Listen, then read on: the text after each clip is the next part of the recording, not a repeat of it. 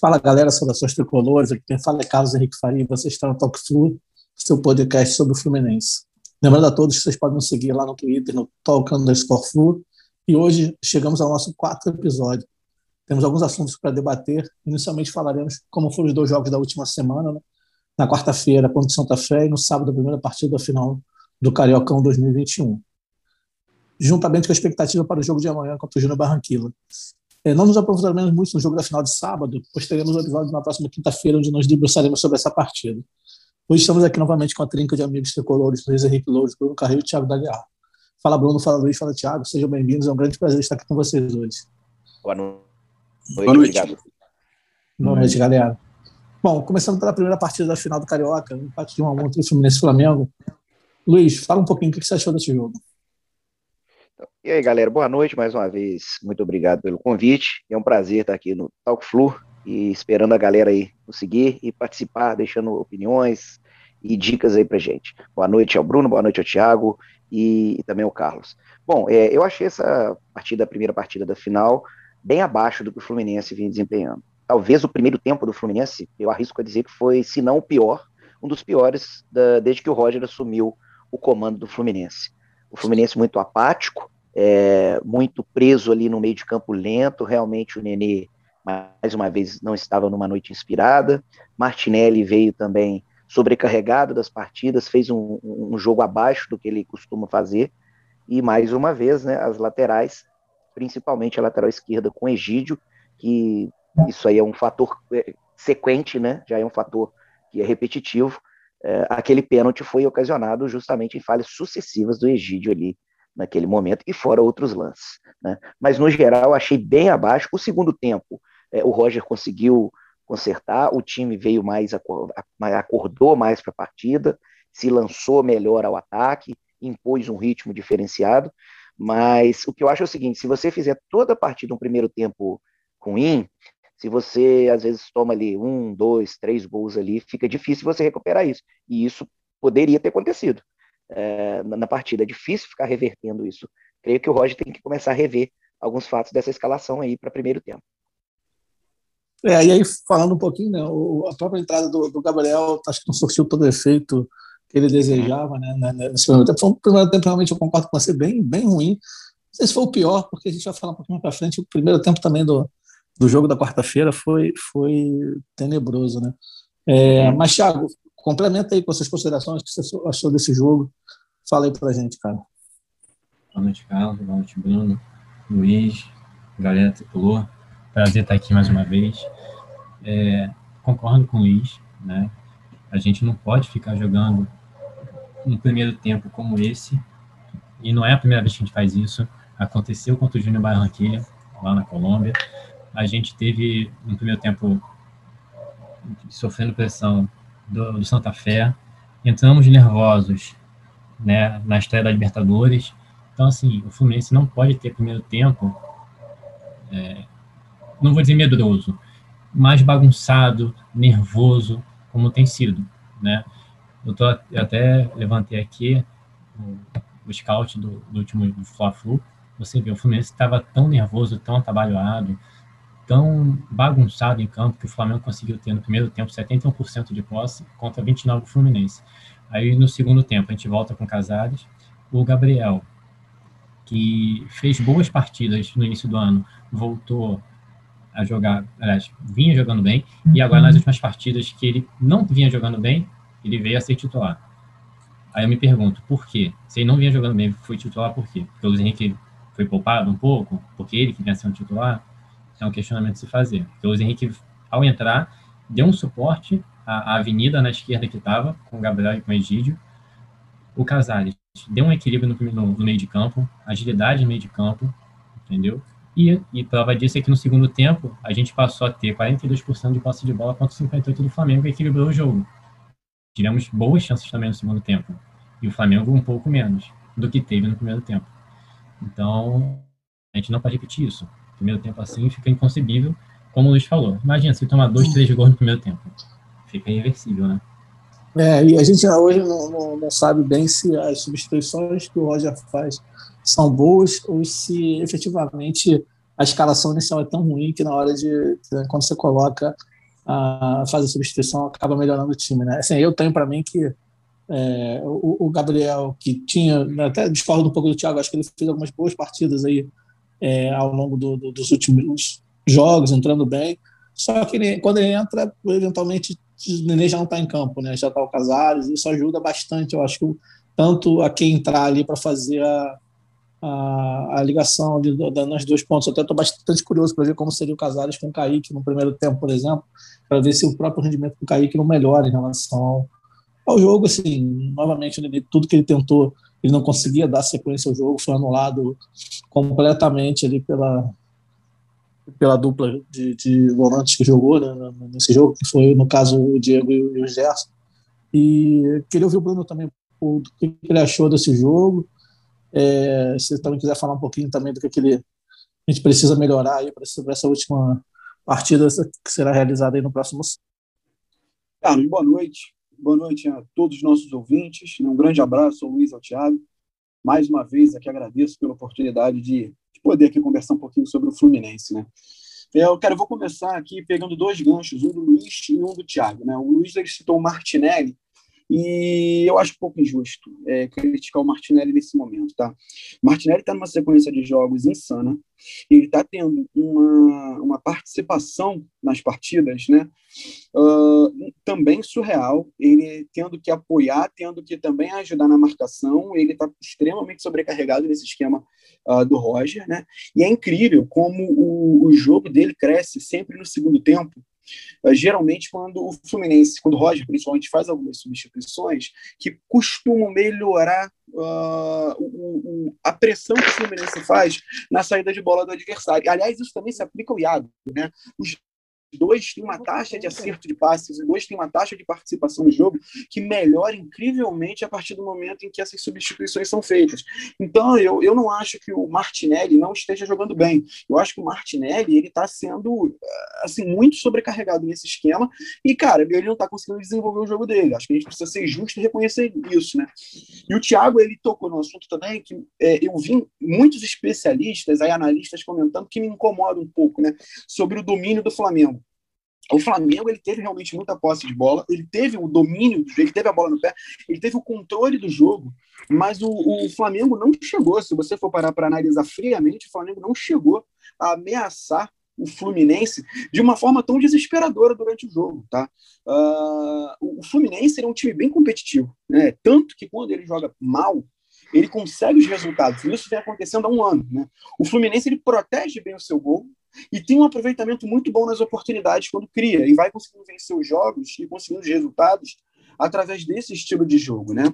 É, então assim, o Flamengo ele teve o domínio do jogo, ele teve o domínio da posse de bola, mas o, o melhor, a melhor oportunidade de gol no primeiro tempo foi do Fluminense, foi o, o gol perdido pelo pelo pelo Kaique.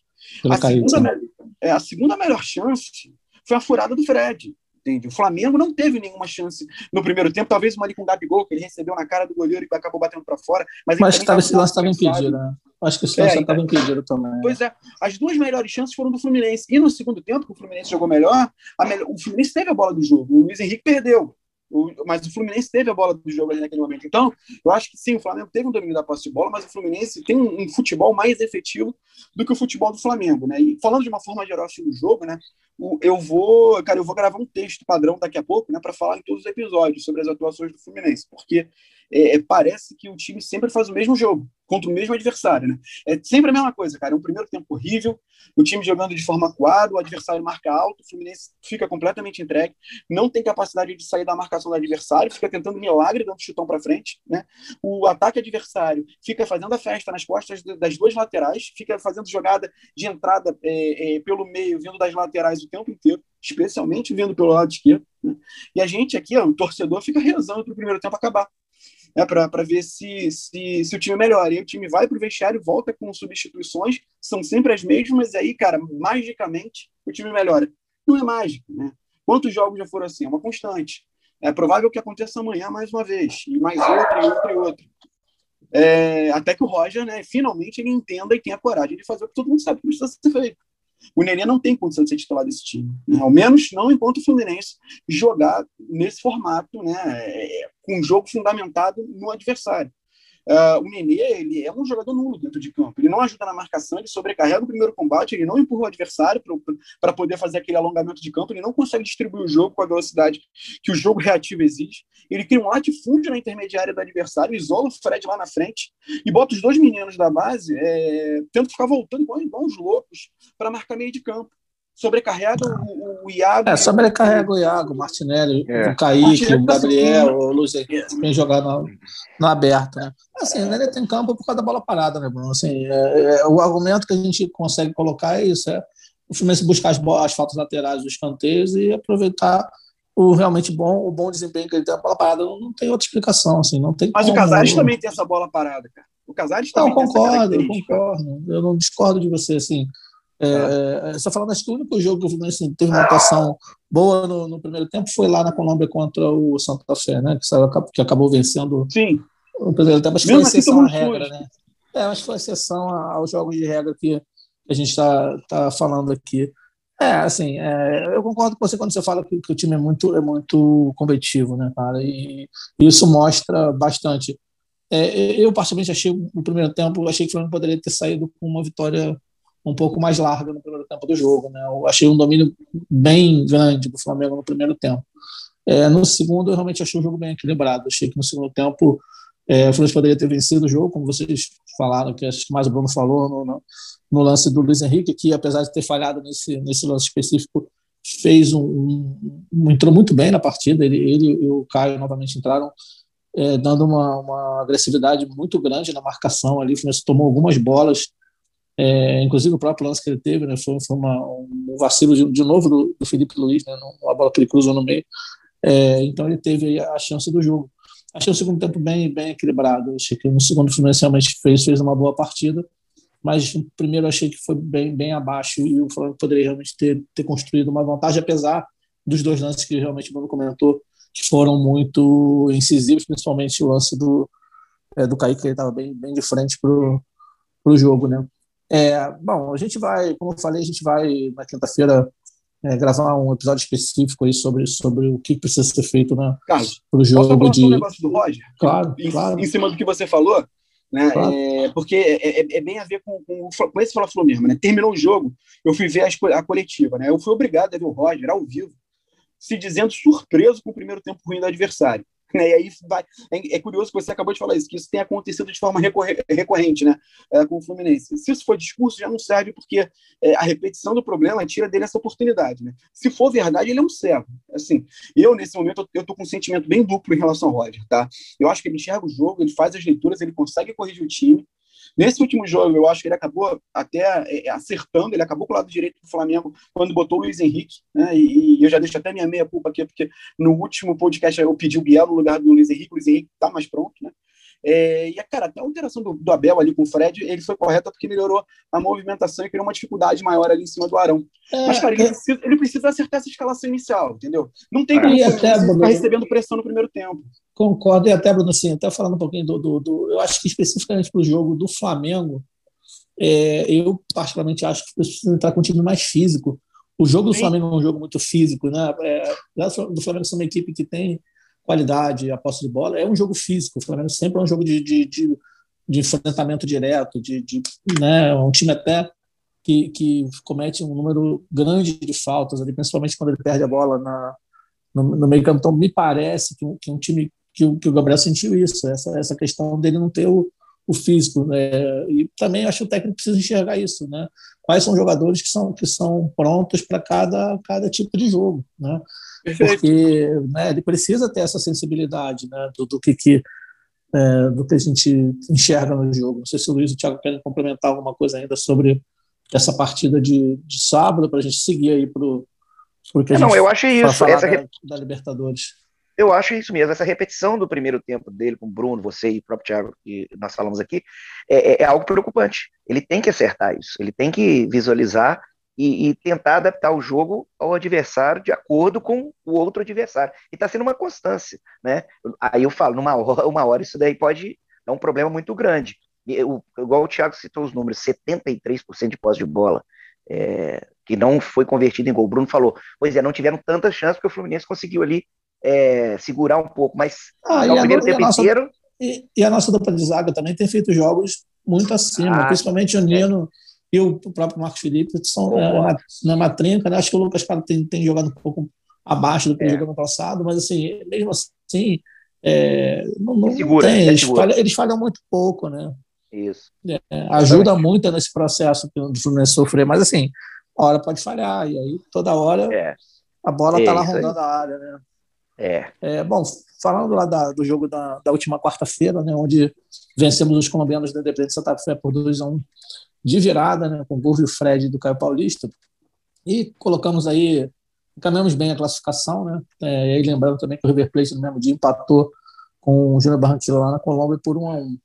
É, então hoje a gente está com o Fluminense na liderança com oito pontos, né? Seguido pelo River com seis, o Barranquilla com três e o Independente Santa Fé com dois pontos na última colocação. É, bom, começando agora pelo Thiago, né?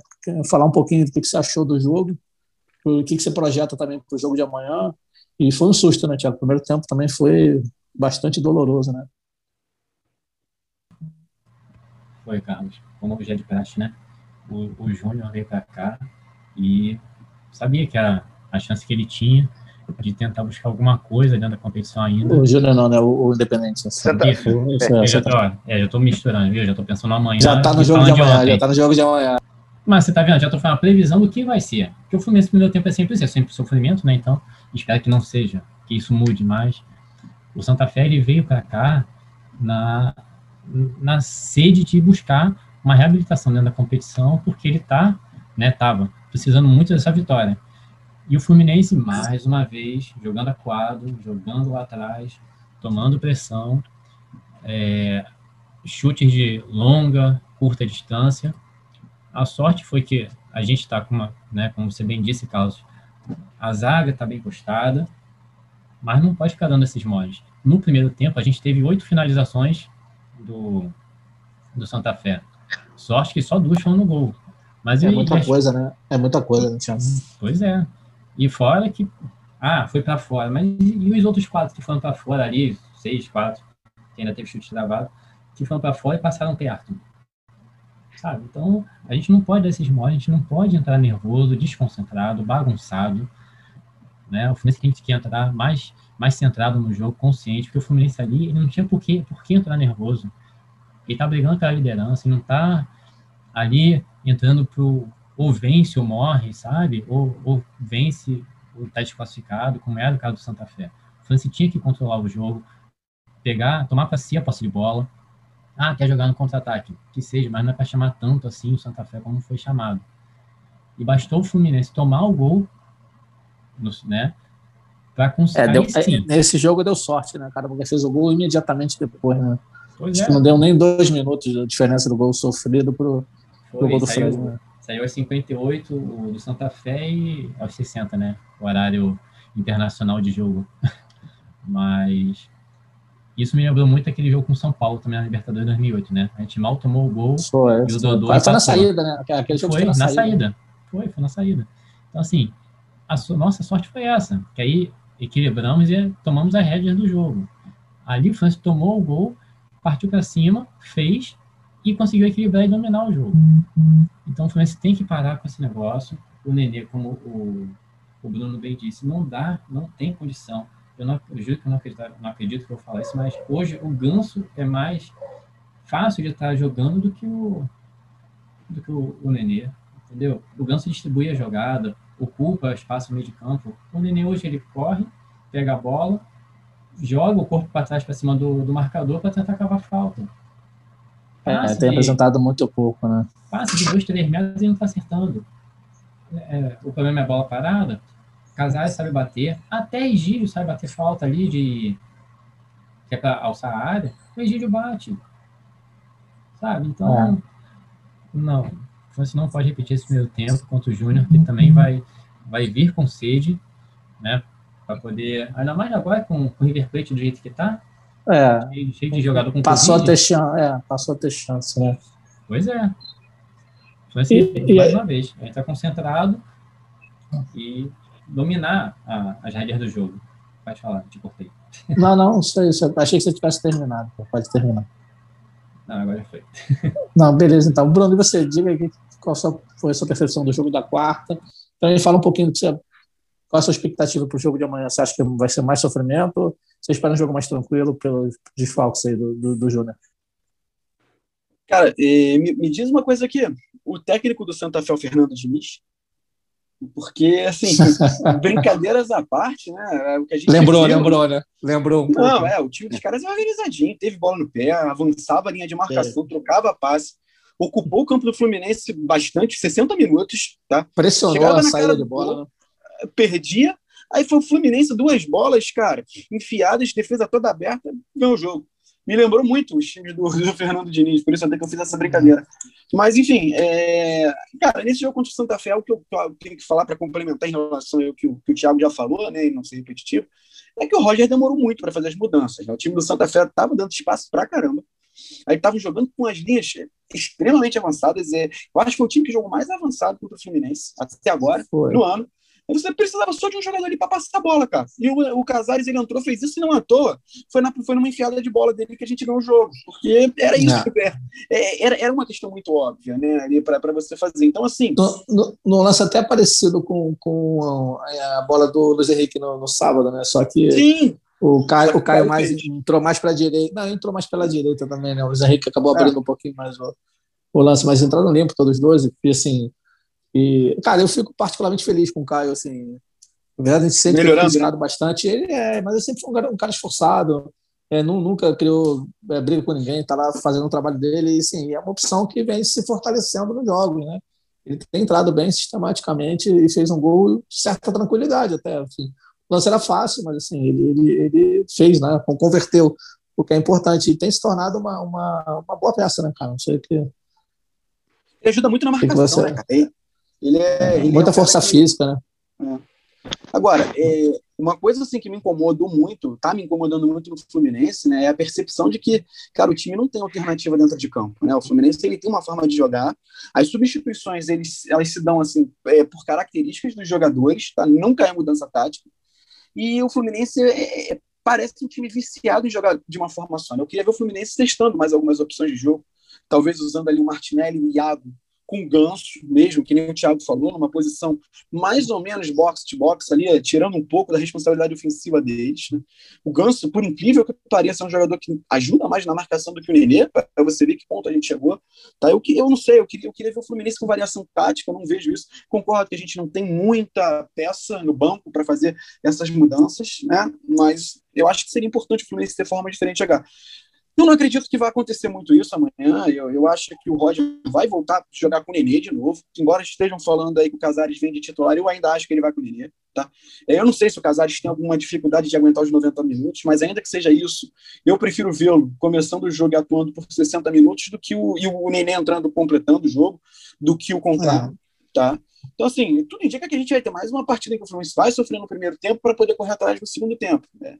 Agora, é, é. Eu, assim, eu, até a gente falou isso no, no, no podcast anterior, acho que no, no, no segundo. Assim, o time do Júnior é, é, um time mais fraco do que o time do, do Independente do Santa Fé. Né? A gente viu isso lá e acho que o jogo de quarta-feira é, confirmou isso. Né? A gente viu o Júnior muito forte com é, com o Borra, né? Que, que, é um jogador que não vai jogar O coletivo deles é frágil, né? Não sei se você é, então, é, é, é o, o, que dá mais trabalho ali é a qualidade individual ali do tanto do Borra quanto do Inês e do, e do, Thiago Gutierrez. É, o Thiago Gutierrez jogar, jogou, né? é, o Thiago Gutierrez nem jogou contra a gente, é um jogador super, é, super carimbado, super famoso, um bom jogador, assim, é a trinca que não vai estar, tá, vai estar tá em desfalco, então assim, o vai estar tá mais é, vai ter um time bem fragilizado amanhã. Espero que seja um pouco mais tranquilo do que foi é, e também o Júnior vai ter que jogar a vida, vai ter que vir com tudo para poder vencer, né? para poder tirar aí proveito dessa, dessa confusão, tudo que está acontecendo com o River. E aí, Luiz, o que, que, você acha sobre o jogo de amanhã? Se quiser falar um pouquinho também do jogo da, da quarta-feira e brulhando também nesse, nesse teu, na tua participação de agora, é, essa coisa que está acontecendo com o River, né? Parece que o River não vai ter gente para botar em campo, né? É, então é. parece que eles vão ter muitos desfalques no jogo contra o Santa Fé e possivelmente é, Sim, com certeza teria, vai ter muita dificuldade de fazer é, os três pontos. Fala um pouquinho do que, que você acha. Tem informação de agora que eles não vão jogar, cara. Informação de é. momento que apareceu que eles não vão nem entrar em campo. É, então, que seria é. ainda um WO de 3 a 0 né? Sim. 3 a 0 é. Exatamente, Bom, eu concordo aí com, com, os comentários do jogo passado, né? Contra o Santa Fé. O Fluminense, mais uma vez, a gente vai cair naquele, naquele lado, não pode ficar dando sopa pro azar. Pro azar. É, eu espero, nesse jogo de, de amanhã, uma atuação melhor, até porque o Júnior, ele vem, ele, ele já não é aquele time que a gente, comparado com Santa Fé, que nós já conversamos aqui, ele é um degrau abaixo, na minha visão. Sem esses jogadores agora que, eles estão vindo desfalcados, Fluminense é favorito para o jogo, mas que se impõe como tal desde o início. E isso depende, né, da posição do Roger, que a gente tem tanto comentando aqui. Sobre o caso do River, é, eram 50 inscrições, o River optou por fazer 32 inscrições, né, e se viu, era totalmente possível acontecer, nós estamos numa pandemia, Infelizmente, é, isso era possível. esquisito isso, né? Você tinha é. a possibilidade de escrever 50, escrever Exatamente. só 32, aí é um negócio Escreveu um pouco 32, esquisito, né? Sabendo da possibilidade que a, aqui a América do Sul, Brasil e os outros países estão com coincidência bem grande é, de contaminação, e bateu no River. Aí essa informação que o Bruno está trazendo aí, é, eles vão enfrentando, acontece o quê? Se, se a Comembol não, não mudar nada... É, vamos ver, vamos, Vamos ver o poder. A gente sabe que os times é. argentinos, o River especialmente, tem um poder ah, grande na Comembol. Eles, Vamos ver o tamanho um desse poder. poder né? forte. Né? Pois é. Se nada acontecer, se seguir o ritmo, seria é, 3 a 0 né, pela, pela regra do jogo, para o Santa Fé. E o que eu, que eu acabei de ler aqui também é que a ideia deles se bobear nem jogar contra o Fluminense.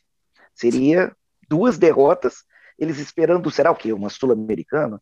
É, então, contando com a vitória do Fluminense com o Júnior Barranquilla amanhã, que eles se classificariam automaticamente para a Sul-Americana. Né? Exatamente. O que seria ruim para a competição, né? Fica uma competição sem dois jogos aí. Ah, é, assim, cara, mas... Fica uma coisa bem, bem fragilizada. Mas era possível de acontecer. Vamos aguardar os próximos acontecimentos. Mas eu acho que o uhum. Fluminense tem tudo para ser primeiro do grupo. Tudo, tudo para ser primeiro do grupo. Uh, tá na mão do Fluminense. Porque amanhã a gente joga com o Júnior desfalcado e depois tem esse caso do River que não vai dar tanto tempo de recuperar esses jogadores com Covid-19. Aí o Fluminense tem tudo mesmo para classificar em primeiro. É, eu acho que aí só reforça um pouco o ponto de vista que a gente levantou aí na, há uns dois programas atrás falando sobre a questão da vacinação, né? a exposição é. que esses caras têm no dia a dia. E, é, salvo engano, acho que o Thiago e o Bruno comentaram sobre essa questão da, da, de serem favoráveis da vacinação uhum. é, né, pelo, pelo Comembol. Acho que a gente tem alguns exemplos aí. Parece que o, o Nacional do Uruguai também está com surto aí de, de alguns jogadores. Assim, sim, é, sim. É, a gente realmente vive um, momento complicado, né? Então... É. Se der problema no Fluminense, pode cobrar do Mário. Não foi ele que, que é, dispensou é, as vacinas, pode cobrar do Mário, isso aí. Porque... Parece que o Atlético vacinou, né, agora, né? Acho que o Atlético é. Mineiro foi, vacinou, vai vacinar. Né, né? Parece que vai, parece que ele concordou com a, com, a, posição e vai. Então, assim, esse ponto é, é delicado, mas eu acho que a gente precisa deixar claro que esse é, é, é o ônus, assim, a competição não vai parar por conta de, disso e, e é importante, é, como a gente falou lá, como não é uma questão que não está tirando vacina de ninguém e tal, acho que o bom senso faria com que a vacinação pudesse acontecer para os clubes né, é, que estão participando das competições e parece que também para as seleções da Copa América. Né? Exatamente. Bom, galera, então falando, já falamos aí do, do, do primeiro jogo da final, falamos do, da expectativa na Libertadores. Vamos agora para as considerações finais, aí, começando pelo Bruno. Bom, obrigado, Bruno, por estar mais um episódio aí conosco. É, fica à vontade aí para suas considerações finais. Carlos, eu que agradeço a oportunidade, né? E, cara, eu acho que não tem como a gente não abordar mais uma vez essa situação absurda que está acontecendo aqui no Rio de Janeiro, com o Flamengo aí passando de todos os limites e forçando a barra para ter é, é, público na final, né? Ah, sinceramente, é, a gente está vivendo um momento, cara, com mais de 2 mil mortes por dia. É, nós não temos sequer 30% da população vacinada, são quase 450 mil pessoas morrendo por, é, no total, né? Então, assim, é de uma falta de empatia e bom senso o que o Flamengo está fazendo. Agora, aí surge a notícia que vão levar o jogo para Brasília, ignorando o regulamento, contra o bom senso, contra toda uma visão mínima de humanidade. É, cara, eu espero que o, que o, Fluminense tenha a única postura que eu considero possível e digna em uma situação dessas e se recuse a entrar em campo, se recuse a atuar em Brasília, né? Porque caso o Fluminense vá para campo, vai estar indiretamente compactuando com esse tipo de situação. Então, assim, deixa para as próximas gerações é, entenderem o que, que aconteceu nesse campeonato, que, que eles saibam qual foi o papel do Flamengo né, em meio a essa crise humanitária que a gente está vivendo É, eu, cara, tenho muito orgulho e tranquilidade de saber que eu estou do lado certo da história, né? Que o Fluminense está do lado certo da história nesse momento. É, os caras estão forçando uma barra aí. Eu, eu realmente espero que o Fluminense é, é, mantenha essa postura que está mantendo até agora e, e, e, tem meu apoio caso é, não, não vá campo. Né? Tá certo. Pô, Bruno, acho que você falou bem aí, acho que tem tudo a ver, né, cara? Não faz nenhum sentido é, o Flamengo e a Ferdi querendo fazer esse tipo de, de situação nesse momento. Né? E Brasília ainda é pior, né? porque a gente sabe que o governador de Brasília é flamenguista declarado, inclusive um dos patrocinadores do Flamengo é o Banco Regional de Brasília, por, por uma questão né, de intervenção direta dele nesse processo. Bom, Luiz, obrigado mais uma vez pela participação também, cara. Fica à vontade do recado final e até a próxima. Obrigado, Carlos. Obrigado, Tiago. Obrigado, Bruno. E um abraço a todos que nos ouviram. Eu vou na linha do Bruno, é inevitável a gente não comentar. É mais uma atrocidade que a gente está vendo, né? A federação, junto com o Flamengo, tentando um, uma manobra para burlar a regra. A regra está lá clara, explícita, que o jogo da final teria que ser no Maracanã. Ela está lá. Tem um adendo dentro da regra em casos extraordinários, mas todo mundo, todo mundo sabe, inclusive os torcedores do Flamengo, vão saber que isso é uma manobra para ter público. E logo levando o jogo para Brasília, como você bem elencou, que é o reduto ali que tem grande aceitação da diretoria do Flamengo, com outros casos ali. É, e a Ferge compactuar com tal situação, o que é mais, mais uma vez lamentável. São por essas e outras que o futebol brasileiro ele vem sendo o quê? desrespeitado, ele vem cada vez mais ficando para trás em relação aos outros, como anos e anos passando, com atitudes deploráveis. Você é, é só olhar a situação atual do país, ver se tem condição. E não é, ah, mas tá, a mesma coisa, está aberto ali, o outro foi no pagode. São fatos diferentes. Você abrir, você como, como gestor, você como um presidente de uma federação, você como presidente do clube, apoiar a abertura para entrar 20, 30 mil pessoas num lugar é, e se aglomerar, é você estar tá compactuando com algo que vai gerar problemas sanitários mais graves que já estão. Então, concordo com o Bruno, eu espero a posição do Fluminense de não aceitar de não aceitar ir a campo, não compactuar com isso e fazer valer as regras do jogo para que a final seja no Maracanã sem público. Só isso que a gente quer. Desejo uma boa noite, saudações tricolores. Valeu, Luiz, obrigado pela presença. Cara, e aí, Thiago, é, você tem aí como teu recado final? Novamente, obrigado aí pela tua participação, cara, e até a próxima. Eu que agradeço o convite, tá, Carlos? Um abraço, Bruno. Um abraço no seu pai, Bruno, que é aniversário do teu pai. Né? Ah, é verdade, aniversário do. Parabéns pro Coroa. Parabéns, Coroa. Tricolor Parabéns. Parabéns. Luiz, Qual o nome do teu pai, Bruno? Qual, qual, o nome dele? Manuel. Manuel, então, Manuel Carril, né? Isso, isso. Ah, um abraço aí pro seu Manuel obrigado, Carril. Obrigado, Parabéns aí, tudo de bom. Em nome do meu pai, eu agradeço pelas homenagens. Valeu. Prazer, Luiz. E concordo com todos, é um, é um absurdo né, você pensar em, em, querer ter público no estádio, né, numa situação que vive o país, não só o Rio de Janeiro, mas o Brasil como um todo. É, não tem um campo para esquecer. É, e, e nesse ponto, veja, acho, que né? o Thiago colocou, acho que o Thiago colocou bem assim, a situação de Brasília não é muito diferente da situação do Rio de Janeiro em relação à pandemia, né? Não. Não, não é. Não é. É uma situação também de várias mortes, hospitais cheios e tal. Assim, não, assim, não, é, não é o momento, né, Thiago, de, de tocar nesse assunto agora, né, de público. É, do Iapoca ao Chuí, o, o problema persiste em tudo que é canto, né?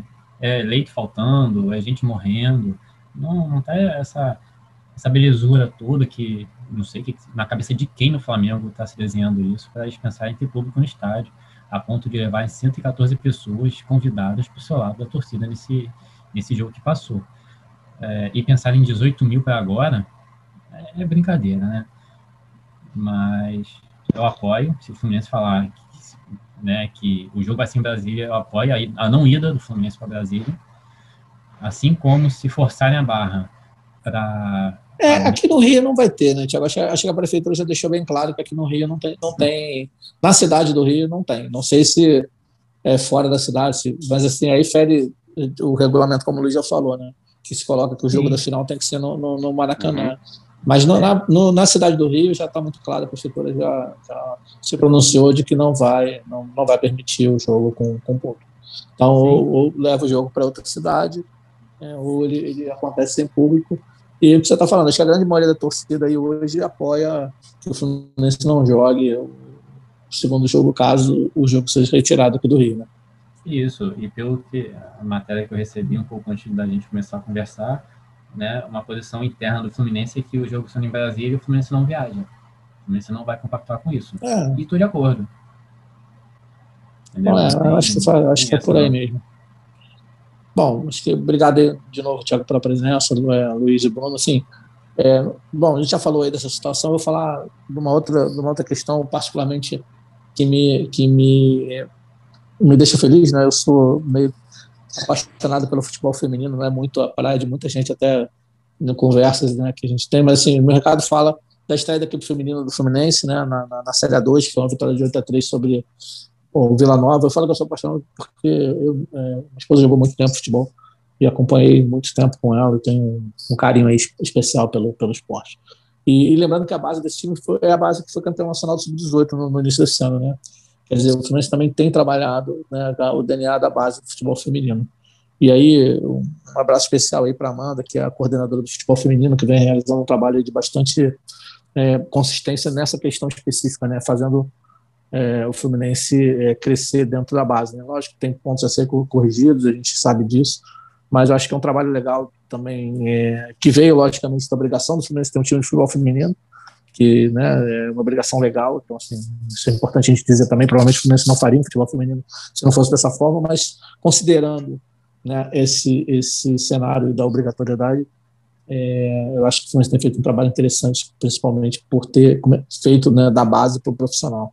Essa é uma, uma, uma, questão que eu gostaria de deixar recado, desejar boa sorte para todo o departamento de futebol feminino e que eles consigam aí representar bem o Fluminense ao longo do ano. Bom, com isso a gente chega no final desse quarto episódio. É, novamente, né, a gente pede aí para vocês nos seguirem lá no Twitter, interagir com a gente, falar é, de pauta. A gente já tem algumas coisas que o pessoal vem enviando aí, a gente tem anotado. E em breve a gente vai colocar em, em discussão aqui pontos como a questão do clube empresa, questões relacionadas à gestão, que são pontos aí também que foram pedidos pelo pessoal que tem ouvido o nosso, o nosso podcast. Né? Bom, novamente, obrigado, Bruno, Luiz Thiago, um abraço a todos, até a próxima, saudações tricolores. Até, saudações. É. Grande abraço a todos, deixem lá, nos sigam no, no, no Twitter e é isso, até a próxima.